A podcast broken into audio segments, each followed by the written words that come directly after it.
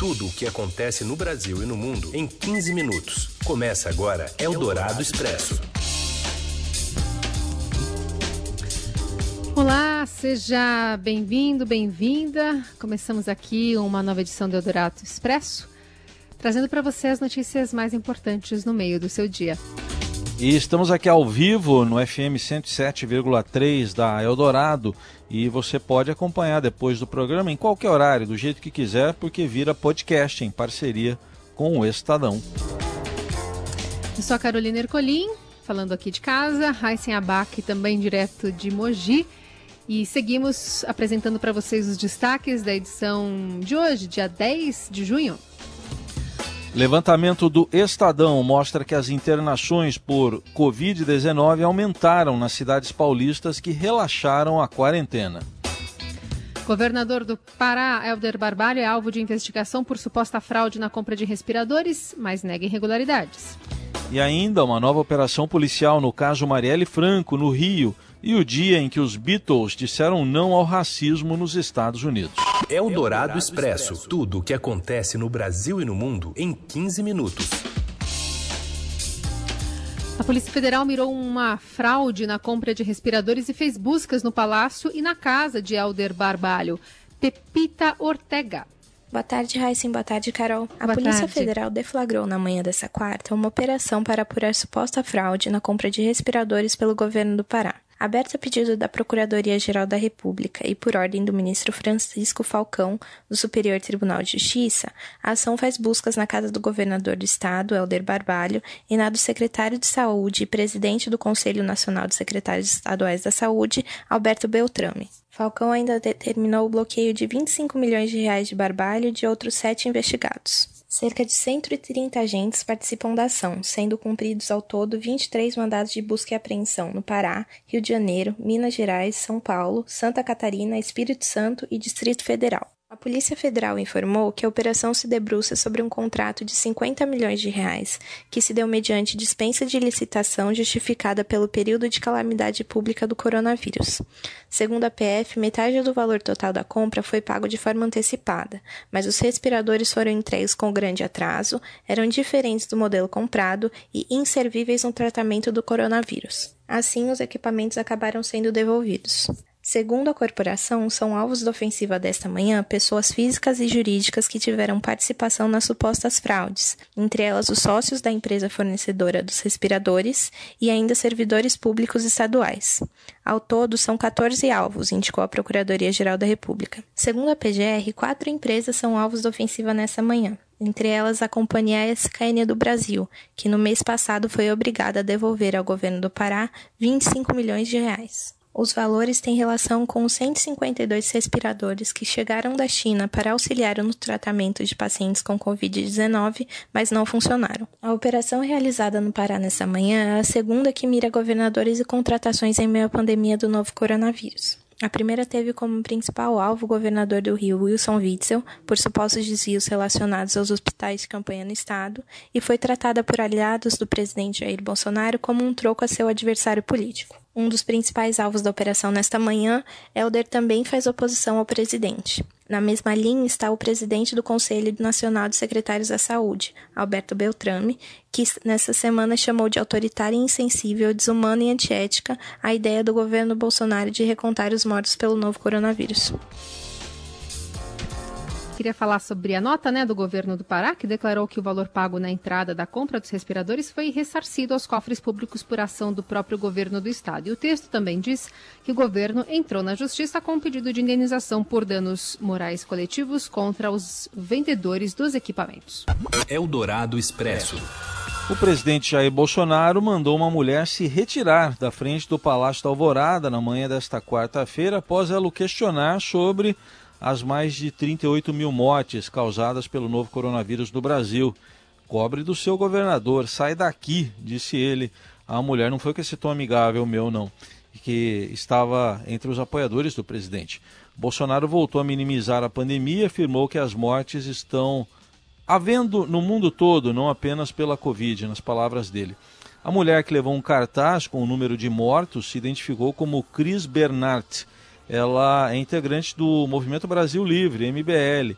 que ganhou projeção nas manifestações pelo impeachment de Dilma Rousseff e chegou a apoiar a eleição de Bolsonaro. Depois, no entanto, rompeu com o presidente. Temos hoje aqui 38.406 exatamente mortos por causa do Covid. Eu trouxe inclusive um cartazinho só com números para o senhor ver, é, porque é realmente assim, não são 38 mil de estatística, são 38 mil famílias que estão morrendo nesse momento. É. São 30, 30 mil pessoas que estão chorando. E o senhor, como chefe da nação, eu votei no senhor. Eu fiz campanha para o senhor.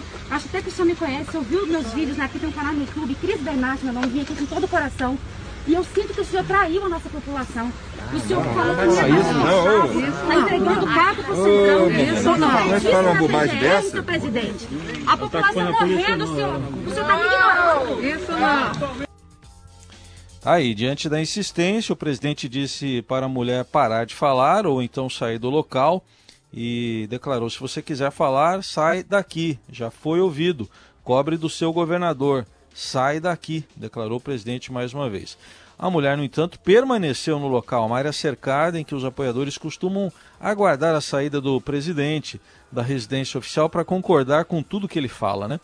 A conversa do presidente na Alvorada foi transmitida ao vivo pelo canal de, de YouTube Cafezinho com Pimenta, do militar reformado Winston Lima, mas o vídeo foi retirado do ar pouco depois. Lima é um dos investigados, é, é um dos investigados no Supremo Tribunal Federal no inquérito das fake news. E Bolsonaro também não transmitiu a interação com apoiador, apoiadores na live no Facebook, como, como, como costuma fazer diariamente. Após mandar a mulher sair do local, o presidente voltou a minimizar as mortes pelo coronavírus, ao dizer que os óbitos acontecem no mundo todo e não apenas pela Covid-19. É, diz que a mulher falou abobrinha e vem usar uma coisa séria, as mortes, para fazer demagogia. Todos nós respeitamos e temos compaixão pelo pessoal que perdeu um familiar, não importa a circunstância e declarou que mortes estão ocorrendo no mundo todo, tem muita gente morrendo de fome, depressão, suicídio, uma política feita apenas de um lado, disse o presidente. O número de mortes aumentou no balanço que acabou de ser divulgado pelo consórcio de veículos de imprensa, do qual o Estadão faz parte. São 38.701 mortos por Covid-19, aponta esse balanço que acabou de ser divulgado e um novo vai sair às 8 da noite. Lembrando que do Ministério da Saúde sai no fim da tarde também, e agora por ordem do Supremo Tribunal Federal tem que divulgar os dados por completo e não de maneira parcial como vinha fazendo. Eldorado Expresso. A polícia prende um bombeiro no Rio por ocultar provas do assassinato de Marielle e Anderson. Caso né, que a gente acompanha aqui com o Caio Sartori. Oi, Caio. Boa tarde a todos da Rádio Dourado. Aqui no Rio de Janeiro, um homem foi preso acusado de ocultar provas do assassinato da vereadora Marielle Franco, morta em março de 2018. Maxwell Simões Correia era bombeiro, tanto que a operação dessa manhã teve a participação da Corregedoria da corporação em parceria com o Ministério Público do Rio e com a Polícia Civil. Maxwell é o quinto preso acusado de participar da ocultação de provas. Outros quatro já tinham sido presos em outra etapa dessa mesma operação. Além deles, claro, foram presos também Rony Lessa e Elcio de Queiroz, os, os homens acusados de participar da execução da vereadora, né? Um que teria atirado e o outro de, teria dirigido o carro. O Maxwell ele seria próximo ao Rony Lessa e teria emprestado um carro para o suposto atirador ter guardado suas armas, todo o seu arsenal bélico, né, que era muito vasto, é, logo após o crime. E essas armas e munições, etc., teriam sido jogadas no mar, em alto mar, é, para ocultar essas provas. Então ele teria fornecido esse carro para ajudar Rony Lessa.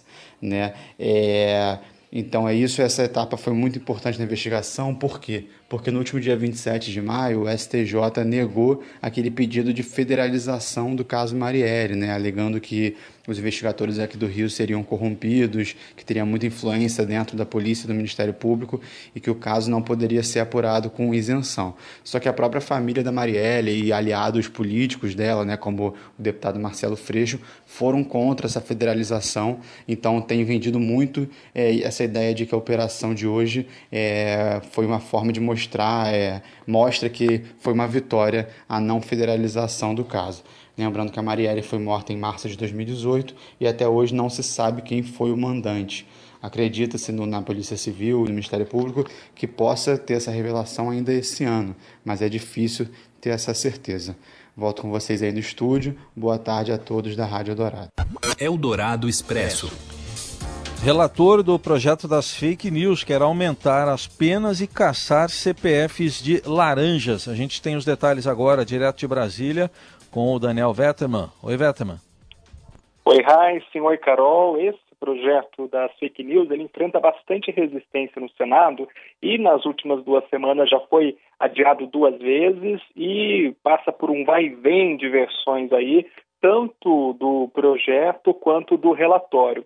O senador Ângelo Coronel, que é o presidente da CPI das fake news e também o relator dessa proposta no Senado, ele quer alterar o texto para obrigar todas as companhias de telefonia celular no país a recadastrar os usuários de chip pré-pago. Isso para autenticar que todos os números estão vinculados a uma pessoa e não a um terceiro, ao chamado CPF laranja. Ele acredita que dessa forma, em uma eventual quebra de sigilo telefônico, será possível identificar os autores de fake news. No mesmo projeto, o senador também está aumentando a pena para crimes contra a honra quando cometidos pela internet. É uma proposta que enfrenta bastante resistência tanto de governistas quanto de oposicionistas pelo risco da, de uma mudança na lei ser usada para censura e também contra publicações favoráveis ao governo e também aquelas ligadas a redes da oposição. É, esse tema vai ser discutido na próxima segunda-feira, numa reunião de líderes do Senado, que vai definir a pauta da semana.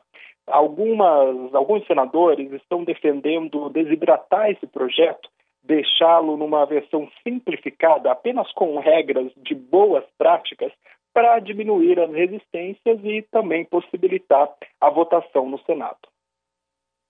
Eldorado Expresso.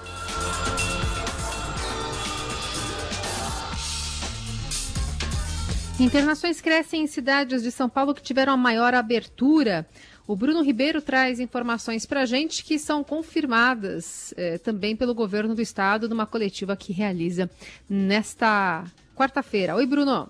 Boa tarde, Carol. Boa tarde, Heisen. Um levantamento feito pelo Estadão, com base em dados do governo do estado de São Paulo, mostra que nas regiões do estado em, eh, que foram classificadas com a cor amarela e puderam ter uma maior abertura comercial a partir da semana passada, o número de internações de pacientes com Covid-19 chegou a crescer até 80% em relação à semana anterior. Já nas regiões que tiveram a classificação como vermelha e que tiveram que manter a restrição uh, comercial, o número de internações caiu. O governo do estado deve divulgar hoje mudanças na classificação dos municípios, eh, endurecendo as regras no interior do, do estado e uh, relaxando um pouco a abertura comercial na Grande São Paulo. Esse levantamento está no site do Estadão, é só acessar lá. Seu dinheiro em ação. Os destaques da Bolsa, com Vitor Aguiar. Oi, Vitor, boa tarde. Oi, Raíssen, boa tarde. Boa tarde, Carol. Boa tarde, ouvintes. Tudo bem? Tudo bem. Vamos começar com dólar e bolsa. Hoje a bolsa está caindo e o dólar subindo? Exatamente, né? A gente tem aí uma mudança em relação ao passado recente, né? Ontem o Ibovespa já tinha ali ficar um pouco mais cauteloso, hoje essa cautela continua. Nesse momento, Ibovespa vai caindo 1,95% e chega ao patamar de 94.861 pontos e o dólar à vista sobe 0,3% a R$ 4,90, portanto, na segunda alta consecutiva do dólar, mas ainda assim ele fica abaixo dos R$ reais. E todo mundo de olho numa decisão importante também no, nos Estados Unidos, né? Isso aí, né? Hoje à tarde, ali por volta das três da tarde, vai sair a decisão de juros lá dos Estados Unidos, né? O Federal Reserve, o Banco Central do país. Ele vai divulgar qual vai ser a nova taxa de juros por lá mas mais do que isso, ele também vai atualizar as projeções referentes aí à economia americana, né? E é claro que todo mundo sabe do impacto que o coronavírus tem trazido à economia no mundo todo. Portanto, os investidores eles estão muito aí apreensivos, estão muito ansiosos para saber exatamente qual vai ser a decisão e qual vai ser a nova visão do Fed para a economia dos Estados Unidos. E aí, é claro, né, se a visão deles for mais pessimista, talvez isso implique num novo pacote de injeção de recursos, um novo pacote de estímulo, o que, é claro, sempre ajuda um pouco o mercado financeiro. Então, todo mundo está aí só esperando essa decisão. Seguimos acompanhando então as informações do Vitor Aguiar aqui no Eldorado Expresso também ao longo do dia no seudinheiro.com. Valeu, Vitor, obrigada. Eu que agradeço, gente. Um abraço, até mais. Você ouve Eldorado Expresso. Seguimos com as principais notícias desta quarta-feira. O governador de São Paulo, João Dória, anunciou há pouco mais um período de quarentena que vai até que vai de 15 de junho a 28 de junho, de 15 a 28 de junho. A manutenção ocorre mesmo com a estabilização do número de casos, internações e óbitos no estado de São Paulo na última semana o governo de São Paulo decreta nova quarentena de 15 a 28 de junho. Será o quinto período de quarentena no estado de São Paulo. Esta nova quarentena será denominada quarentena heterogênea, onde será aplicado o Plano São Paulo. Será uma retomada consciente da economia, por fases e por regiões, conforme prevê o Plano São Paulo com cuidado, com segurança e dentro dos limites determinados pela ciência e pela medicina. E desta orientação nós não nos afastaremos. Após a reabertura, houve um aumento da propagação da pandemia no interior. As mortes subiram 100%, por exemplo, na região de Barretos o número de internações saltou 93% de uma semana para outra. E o governador João Dória eh, falou também sobre outras cidades que recuaram para a fase vermelha.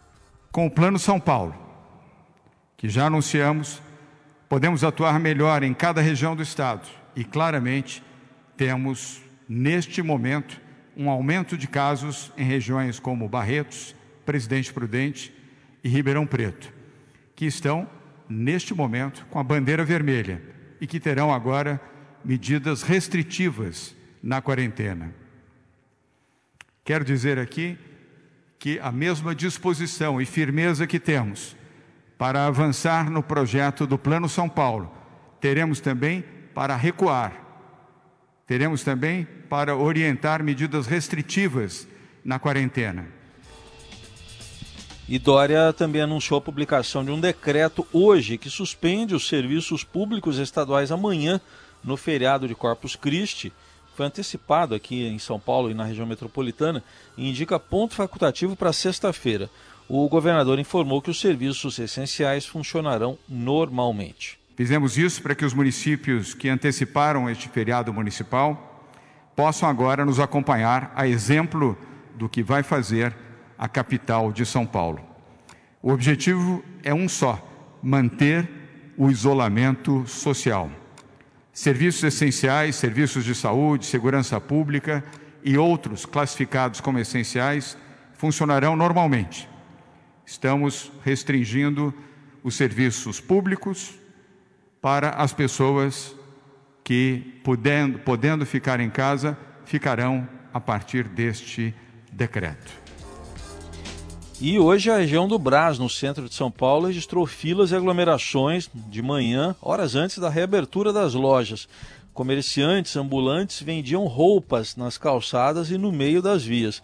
E pela determinação da Prefeitura de São Paulo, os estabelecimentos podem voltar a funcionar entre 11 da manhã e 3 da tarde.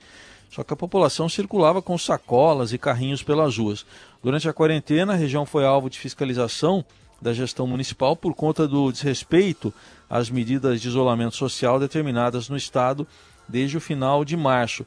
E para dar conta da demanda de movimentação de passageiros na cidade, nesse primeiro dia de reabertura do comércio, a SPTrans prometeu colocar nas ruas 92% da frota de ônibus da cidade em operação, com 11.800 coletivos circulando pela capital paulista. E os médicos vêm com ressalvas à flexibilização em meio ao recorde de confirmação de mortes no estado e com 67% das UTIs ocupadas na capital. Eldorado Expresso. No enterro de George Floyd, o negro morto por um policial branco no dia 25 do mês passado, ganhou ontem uma forte, um forte caráter eleitoral. A cerimônia que foi comandada pelo reverendo Al Sharpton, um ativista dos direitos civis, contou com uma mensagem de vídeo de Joe Biden, que é candidato democrata à presidência dos Estados Unidos. E ele disse: não podemos ignorar o racismo que está impregnado na nossa alma, o abuso sistemático que ainda flagela a vida americana. As imagens que mostram a morte de Floyd asfixiado pelo joelho do policial em Minneapolis provocaram uma onda de protestos contra o racismo nos Estados Unidos e em várias cidades do mundo. E todos os 50 estados americanos, incluindo Utah, Virgínia Ocidental, onde a maioria branca é esmagadora, registraram protestos. E aí, livros como Fragilidade Branca, de Robin DiAngelo, e Como Ser um Antirracista, de Ibram Kendi, subiram no topo da lista dos mais vendidos da Amazon e também do New York Times. Uma pesquisa também do Instituto SSRS mostrou que 42% dos americanos agora consideram a questão racial como importante na hora de votar em novembro, à frente da pandemia, do sistema de saúde e da economia. Na mesma sondagem, a aprovação de Trump caiu 7 pontos percentuais de 45 em maio para 38 em junho. A reprovação também subiu de 51 para 57% no mesmo período. E a entrada dessa questão racial na campanha explica, em parte, a liderança de Biden, que tem, ou que era de 5 pontos percentuais no mês passado e subiu para 14 pontos. A onda de protestos antirracistas ainda reforça a pressão sobre o candidato para escolher uma mulher negra como companheira de chapa democrata. E a senadora Kamala Harris, que concorreu com o ex-vice de Obama na primeira fase da corrida e desistiu para apoiar sua candidatura, desponta como favorita. Eldorado Expresso. E a Federação Paulista de Futebol, juntamente com os 16 clubes de, aqui do futebol paulista, tem uma conversa hoje sobre a retomada das atividades com restrições. Fala, Robson Morelli. Olá, amigos! Hoje, quarta-feira importante no futebol de São Paulo. A Federação Paulista e os 16 membros dos clubes participantes da Série A, Série A1 do Campeonato Paulista, vão se reunir para decidir se vão retomar o futebol nesta semana. Futebol que eu digo são os treinamentos em campo. Lembrando que o futebol de São Paulo continua parado, os jogadores treinam é, dentro de suas respectivas casas, diferentemente do que acontece já em alguns estados brasileiros. Rio Grande do Sul, Rio de Janeiro, já tem gente treinando em campo. Então hoje a federação se reúne teleconferência com seus membros é, dos 16 clubes, ainda, ainda tem os 16 clubes na competição, porque a competição parou na fase classificatória, na décima rodada, faltam duas, né? depois começam as fases é, decisivas até chegar à final. Então eles todos eles se reúnem e a tendência é que eles voltem aos treinamentos em campo, em campo. A gente também conseguiu um protocolo médico da CBF para que os clubes obedeçam algumas recomendações durante esses treinamentos e a gente achou até engraçado alguns pedidos. Por exemplo, tá proibido, tá proibido você comer dentro das dependências é, do, dos clubes, né? É, Flamengo, Palmeiras, Corinthians, Atlético Mineiro, Cruzeiro, é, em, em buffets, né? Aquele, aquele self-service você não pode ter mais durante essa pandemia. Também é uma ordem, uma determinação para que todos os atletas deixem as unhas curtas, isso mesmo, as unhas da, das mãos curtas. É, é pedido para se evitar cusparada em campo nos treinos e depois, provavelmente, nos jogos também. Banhos nos vestiários dos CTs, proibido. Os jogadores vão ter que tomar banhos é, em casa. E os roupeiros dos clubes também não podem misturar as roupas, as chuteiras, as peças né, é, é de um e de outro. Então é para ter muita atenção nesses itens quando o futebol for retomado e agora já também durante os treinamentos é, nos centros de treinamentos. É isso, gente. Falei, um abraço a todos, valeu. Eldorado Expresso.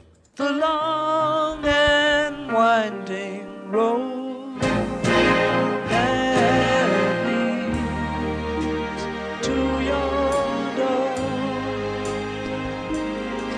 Bom, em meio a esses protestos antirracistas né, que se espalham pelo mundo, Paul McCartney relembrou que os Beatles já enfrentaram o racismo nos Estados Unidos. Nas redes sociais, o músico compartilhou uma antiga história da banda e demonstrou apoio aos protestos é, contra o racismo e a violência após o assassinato de George Floyd. Segundo McCartney, o quarteto tinha um show na cidade de Jacksonville em 64. E quando eles chegaram no local, descobriram que a apresentação seria feita para um público segregado, ou seja, separado pela cor da pele. E pareceu errado, disse ele. Não falamos, não vamos fazer isso. É, e o show que fizeram foi o primeiro deles para uma plateia não segregada disse o músico nas redes. E em seguida, McCartney também falou que a partir daquele momento os Beatles fizeram questão de colocar nos contratos que os shows do grupo não seriam feitos para um público segregado. Para eles, pareceu como um senso comum. Nessa postagem, o artista também afirmou que se sente bravo ao perceber que o mundo não mudou depois de décadas e expressou então solidariedade à família Floyd. Bom, e com quatro músicas no top 5 dos Estados Unidos, os Beatles conseguiram naquele ano de 64 um feito ainda não superado.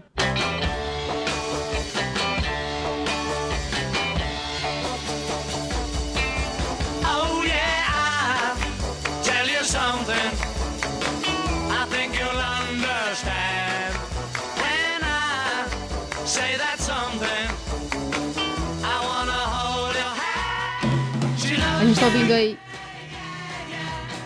essa sequência. I want to hold your hand. She loves you. Tem mais.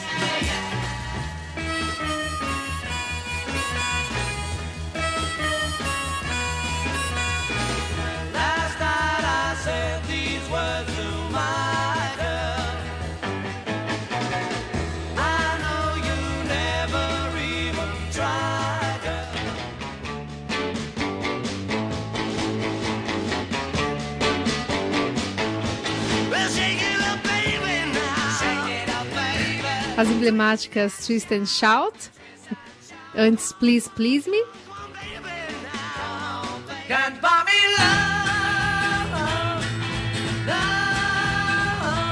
E Can Buy Me Love, que subiu da posição 27 para o primeiro lugar em abril. Foi um belo ano é, para os Beatles, que ganha ainda mais é, é, repercussão no sentido bom, né, de, de, de, lembranças que foram trazidas aí por McCartney, de uma situação que eles enfrentaram lá em 64, né, pelo naipe das músicas, né, a gente observa o quão importante eles é, eram e representavam para a música e, e uhum. para o mundo, né, para o planeta de uma forma em geral. É, mas é, foi bem, bem, bem bacana essa, essa lembrança que o McCartney fez nas redes sociais. Olha, agora a gente está ouvindo uma sexta música, All You Need Is Love, né? Que já, eles já vão falar isso, eu antecipei. É... Mas essas cinco músicas ficaram lá nas paradas, na parada americana em 64, no ano desse show em que eles disseram não ao racismo. E All You Need Is Love, que o Nelson escolheu para encerrar, ela é de 67, que foi quando a, BBC fez a primeira transmissão via satélite para 26 países Aí pediu para os mino, os mino lá, os quatro, olha, fa, dá para vocês ah, terem uma música que possa ser entendida no mundo inteiro. E aí saiu essa aí, All You Need Is Love. O contexto era o da guerra do Vietnã, um mundo conturbado. Então tá aí pra gente pensar também. Eu tô ouvindo essa playlist do Nelson, Carol, me dá vontade de colocar o tênis e sair andando, porque todas estão aqui no meu ouvido quando eu faço as caminhadas, agora internas aqui.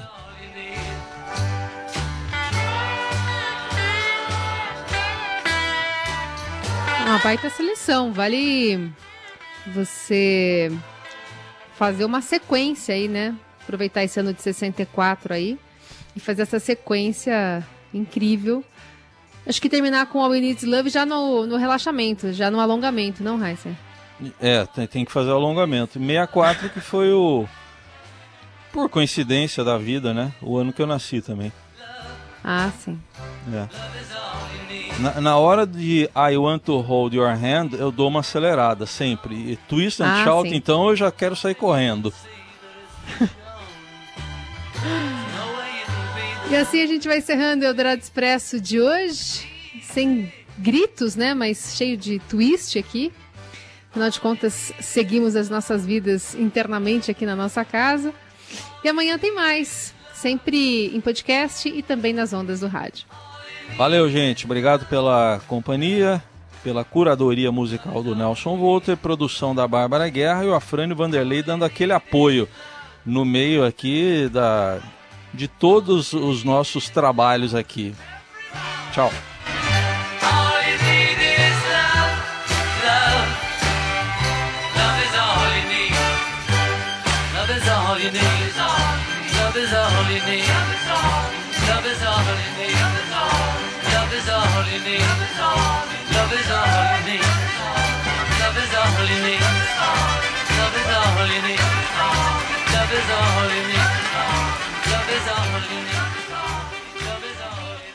Você ouviu Eldorado Expresso tudo o que acontece no Brasil e no mundo em 15 minutos.